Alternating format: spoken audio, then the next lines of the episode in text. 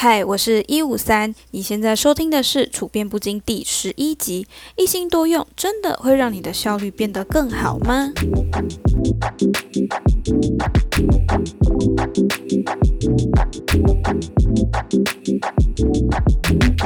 如果你去外面吃饭，有仔细观察的话，你一定会看到以下这样的情景：爸妈轮流喂小孩吃饭，然后也轮流划手机。如果他的小孩开始哭闹、坐不住的时候，他们就会把手机打开 YouTube 的影片，然后放在他的前面，然后转移小孩子的注意力，就让小孩子边看影片边吃饭。几乎每一家子的人都会这样做。假如呢是两位年轻人或是新婚夫妻情侣的话呢，就是各自划手机，也不大聊天。这种状况呢，呃，我想已经见怪不怪了吧。我们现在的人呢，非常习惯一心多用，不管是工作、交友、家人相聚，都会出现分心的状况。比如呢，跟别人聊天的时候会划手机啊，还是开会的时候你会神游，想着别的事情，我等一下要做什么工作，或者觉得啊会议好无聊，然后就偷偷这样划手机。而且啊，在大多数人眼中，因为生活有太多事情要处理的，好忙哦，所以呢，一心多用就变成一种能够提高效率的方法。因为你同时做很多事情，效率高之外，看起来很厉害，好像你越忙，你就看起来越有成就。殊不知，有很多人是真的都在瞎忙。真正有成就的人，对他们看起来很忙，一天可能会工作、运动、参加读书会，有的没有的。但是他们并不是一心多用，而是一次专注一件事情哦。根据大脑还有神经科学家研究啊，根本就没有真正的一心多用，而且一心多用才是最没有效率的方式。像史丹佛大学的神经科学家，还有麻省理工学院的博士，都说明了大脑不可能同时做两件事情。那些所谓一心多用的人，其实只是脑中切换任务比较快，也就是说，他不是边打报告边回讯息，而是他一下打报告，然后一下回讯息。不过呢，有些状况确实是例外的。只要呢是你这两件事情不会同时竞争你的脑力资源，就可以同时做。比如，你可以边听音乐边运动，边收东西边一些想一些等下报告的内容。因为听音乐和收东西不太需要去动脑筋，你就只是机械性的听，机械性的动作，你不用透过脑筋思考。在这样的状况下呢，才有可能。发生我们刚刚说的边做什么事边做什么事的一心多用状况。当然呢，这个也要看你的经验和熟练程度啊。就像你新手开车，你上路的时候会很专心的在开车上，你没有办法跟别人聊天。可是老手呢，就可以边开车呢边跟你拉塞、听音乐、做什么事情了。我们一心多用的现象啊，大概有边走路边用手机。你可能刚认识一个人，然后下一秒突然忘记他的名字，或是你坐到电脑前，或者你可能走到某一个地方就。突然想到，哎，我要干嘛？我忘了。这些呢，都是你分心的状况哦。而且边走边用手机，忘记别人的名字，坐到某个地方，突然忘记自己要做什么事情。这三个状况是分别访问了两百多位不同职业的人都有的状况，而且是前三名。这也就代表说，我们大多数人很难集中精神。作者把它称为注意力散漫症。为什么我们会注意力没办法集中呢？第一个原因是科技，把我们生活。变得更便利的三 C 产品，反而是注意力散漫症的元凶。我们有了手机嘛，我们可以二十四小时都接收到讯息呀。呃，可能半夜的时候就有人赖一下跟你讲什么，甚至老板可以在你下班后再赖你，告诉你说你等一下要做什么，明天要做什么。所以，我们就会变成我们把工作带回家，下班还要收到老板讯息。就算你现在用手机很专心的在做某件事情，可能你在用手机 app 在学英文、学某个语言，但是只要有个通知跳出来，可能有个朋友说。你明天要跟我去吃饭吗？你等一下要干嘛？我们要不要出去？这个时候你都会不小心，呃，应该说下意识的就会去点开它。这时候你原本在做的事情就会被中断了。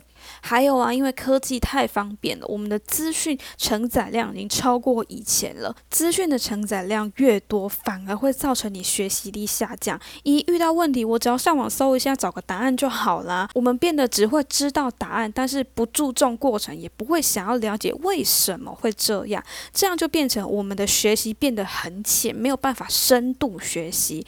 另外啊，你注意力变得很零碎，我们很难在一件事情上保持长久的注意力。这是科技带来的一个影响跟分心的原因。另外一个原因呢，是因为我们不愿意和思维独处。哈佛大学就做了一个实验，他把一个受试者呢关在一个什么都没有的空间里面，他只能看到一颗按钮，而且这颗按钮你只要按下去，你就被触电，会被电击。在他们进去之前呢，都会说我愿意花钱把这个电击的按钮给拿掉。可是当他们进去之后呢，他们完全坐不住，他们没有办法静静坐在那边等时间的流逝，而是会站起来，然后去按那个按钮。他们是宁愿被电击，也不愿意一个人坐在那边跟自己的思维独处。诶，一旦这个注意力难以集中，我们就会带来几项负面的效果。第一，你做事的效率会变得很低。各位想想哦，你集中三十分钟专心看一本书，跟你边看书边玩手机，哪一个时间花的比较短？哪一个时间花的比较长？哪一个学习力会比较好呢？想一想也知道，你集中三十分钟看书，学习力会比较好，你会比较记得住。而一心多用，大脑切换任务如果越来越频繁，就是你一下玩手机，一下看书，一下玩手机，它会竞争你的脑力资源，这样呢，你法效率反而会更差。哈佛大学研究就发现哦，生产力比较高的人，他变换注意力的次数其实很少，相反的，你生产力很。低效率很差的人，一天变换注意力的次数高达五百次哦。第二个影响是会损伤你的脑力。我们前面说过，当你一心多用，就是在切换你的脑部任务。当你切换的越频繁，就是让你不同的事情在竞争你的脑力资源，这会使你压力变得很大，导致你前额叶受损，然后用杏仁核来主导。由杏仁核主导的结果会变成什么呢？我们人就会变得。暴怒、焦虑、恐惧，非常容易不开心，情绪调节能力会变很差。而且你只要遇到压力，就会释放皮质醇，就是压力荷尔蒙。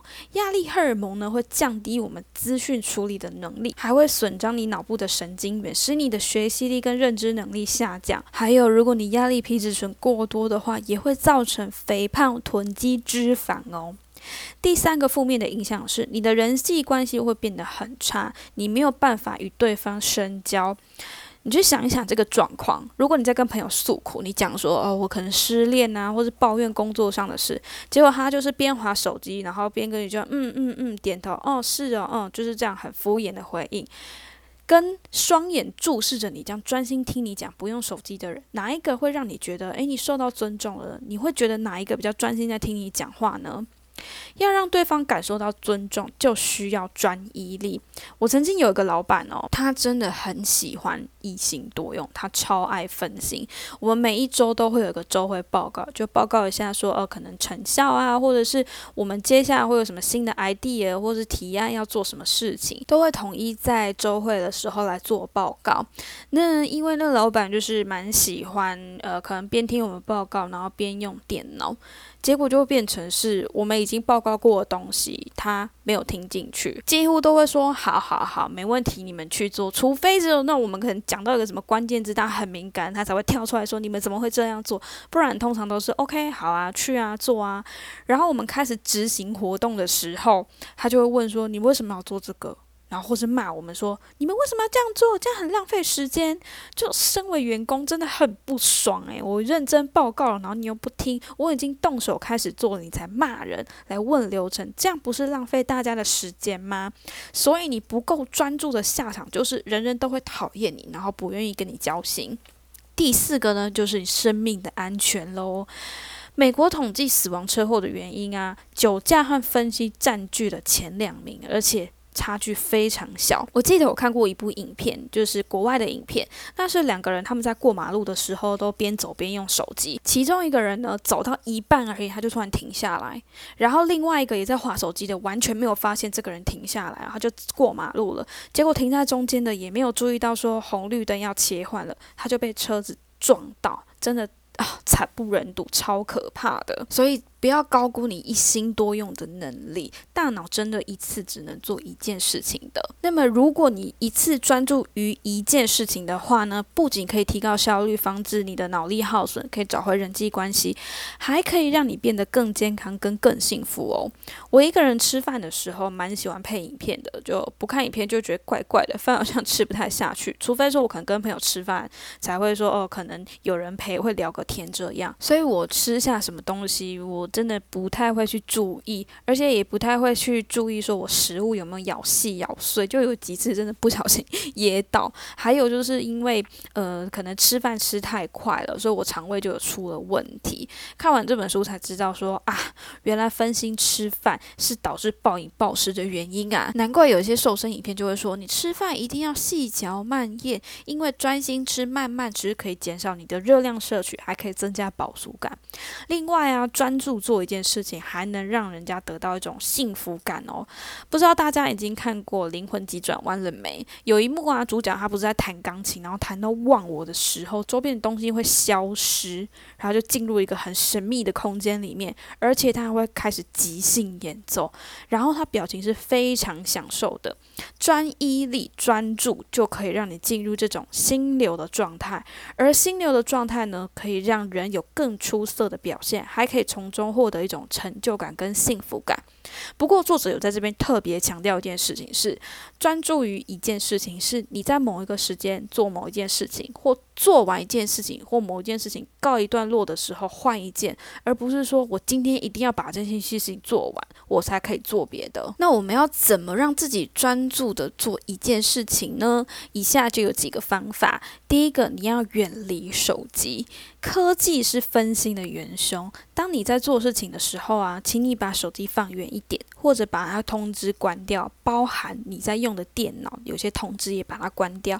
这个我个人觉得，呃，真的超级有效。因为不管是我在看书，还是我在写稿子的时候，我都会把手机开启勿扰通知，然后电脑也尽量不会登社群的软体，效率真的爆高。原本三小时要结束的事情。真的可以缩短一半时间，我有测试过。另外，我也会用呃蛮多人推荐的番茄工作法。一开始我也是用手机这样设定闹铃，但就会发现说我会不自觉想要拿起来看，说有什么通知，有什么讯息。于是我就去 IKEA 买了一个多功能电子钟，它可以倒数计时、设闹钟，还可以看时间，真的超级方便的。第二个呢，就是善用科技。嗯，远离手机可能是一劳永逸的方法，但它总是在那边嘛，偶尔还是会心痒痒的想要去碰。或者是你在外面工作的时候，你不太可能真的把手机通知全部关掉。手机啊，确实是能让生活变得更好、更便利的工具，但它为什么会变成分心的元凶？是我们使用者的方法用错了，才会让手机变成扼杀学习、注意力不集中的罪魁祸首。该怎么办呢？我们是可以透过 App 或者是手机内建的功能来保持专注的。像我发现 iPhone 有一个内建的功能，可以在设定里点选荧幕使用时间。里面就可以设定说，你特定的 App，你可以设定使用多少个小时。比如说，你的 YouTube 只能设定三个小时啊，或是你的 Line 或是 Spotify 只能用两个小时这样。你也可以设定说，呃，所有的通讯软体它在什么时间到什么时段是不可以用的。另外，也可以下载一个还蛮红的 App，叫做专注森林。你专注的时候就可以种下一棵树，是还蛮多人推荐的一个。时间管理 App，第三个方法呢是把事情放到一个暂存区，去设定你一个暂存区，可以是一本笔记本或者是一张便利贴。有一个心理学现象叫蔡尼格效应嘛，当你事情被打断之后，你会一直记得我刚刚没有做完的事情，反而会影响到你当下在做事情，造成你的心理压力。但我们工作难免会有一些。突发状况，你不得不先处理。可是注意力被打断的时候，就需要时间才能回到你前面的那个状态。而且加上蔡尼格效应，还会让你心神不宁，想说啊怎么办？我刚刚那个报告还没用完，下午三点就要交了，可是还有一个小时，怎么办？什么的。这个时候呢，你可以拿一张便条纸，或者是我刚刚说的形式力空白笔记本，把你刚刚做到一半事情给写下来，把事情呢放到暂存区之后，你心理负担会比较小，就比较能专心的做另外。件事情了。第四呢，就是工作串。把你每天都会做的例行公事，或是可能很相似、很类似的工作内容，把它集中在一起。比如说收 email、回 email、打电话给重要的人，然后把这个工作串呢安排在固定的一些时段。比如说是一进公司，或是做完某件事之后，你要把这些工作串做完。一天大概安排个两到三次，会让你工作更有效率哦。第五个方法就是拒绝他人，诚实以告。呃，办公室总是会有那种浑水摸鱼的人嘛，三不五时就要找你聊天，或是他工作一半的时候会突然就开启一个话题，然后下午茶时间啊跑来吵你，你可能会碍于职场人际，或他可能是一位上司，不太敢拒绝对方。可是时间宝贵啊，你要是把时间奉献给别人，你自己的事情永远都忙不完。我就有一个同事，嗯，前同事啦，就很喜欢，就是做事做到一半的时候，突然就。开一个大话题，然后就跟老板聊起来，就干扰到旁边的人，然后还时不时 cue 你来加入话题，这样你就觉得好烦，那我工作都做不完了，该怎么办？这个时候千万不要心软，这不是跟你说我很忙，请你不要吵我，不是这样臭脸跟他说，而是很客气、面带微笑的告诉他说：“哎，不好意思，我现在手上在赶一个很重要的东西，你可以等我忙完的时候再聊一下吗？不好意思吼。”或是你会遇到那种很崩溃的上司，会。突然有一个突发事件，然后要你说你现在给我去马上做这件事情，三分钟、五分钟内做给我。这时候你也要很诚实的跟老板讲说：“哦，我手上现在有很重要的专案在处理，不处理的话，我们可能会损失什么事情，或是客户会不高兴。”请问老板是希望先处理他你手上的事情，还是先希望处理他手上的事情呢？通常老板知道原因之后，都会稍微想一想，他会分析利弊嘛，就不一定会逼你去做他手上的事情了。最后一个方法呢，就是安排休息时间。休息是为了走更长远的路。研究已经显示出说，休息是可以让我们有更好的效率了。还记得我上一集有提到意志力吗？我说我们意志力是有限的，如果你不休当你意志力消耗完之后，你反而会更难专心做事哦。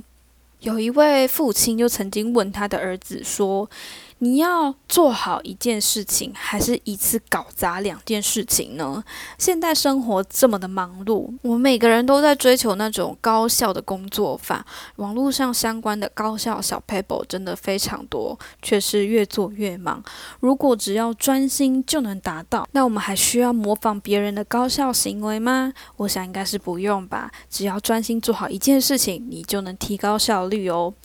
那也非常感谢你今天收听这集内容。如果觉得这集内容非常有用的话，欢迎分享给你身边的朋友，也请你花几秒钟的时间帮我点五颗星，留下评论，告诉我的想法。另外呢，我也会整理本书的文字重点内容放在 IG 上面，链接呢都放在下方的 Show Note 上，欢迎你来 IG 来找我互动喽。那我们就下期再见啦，拜拜。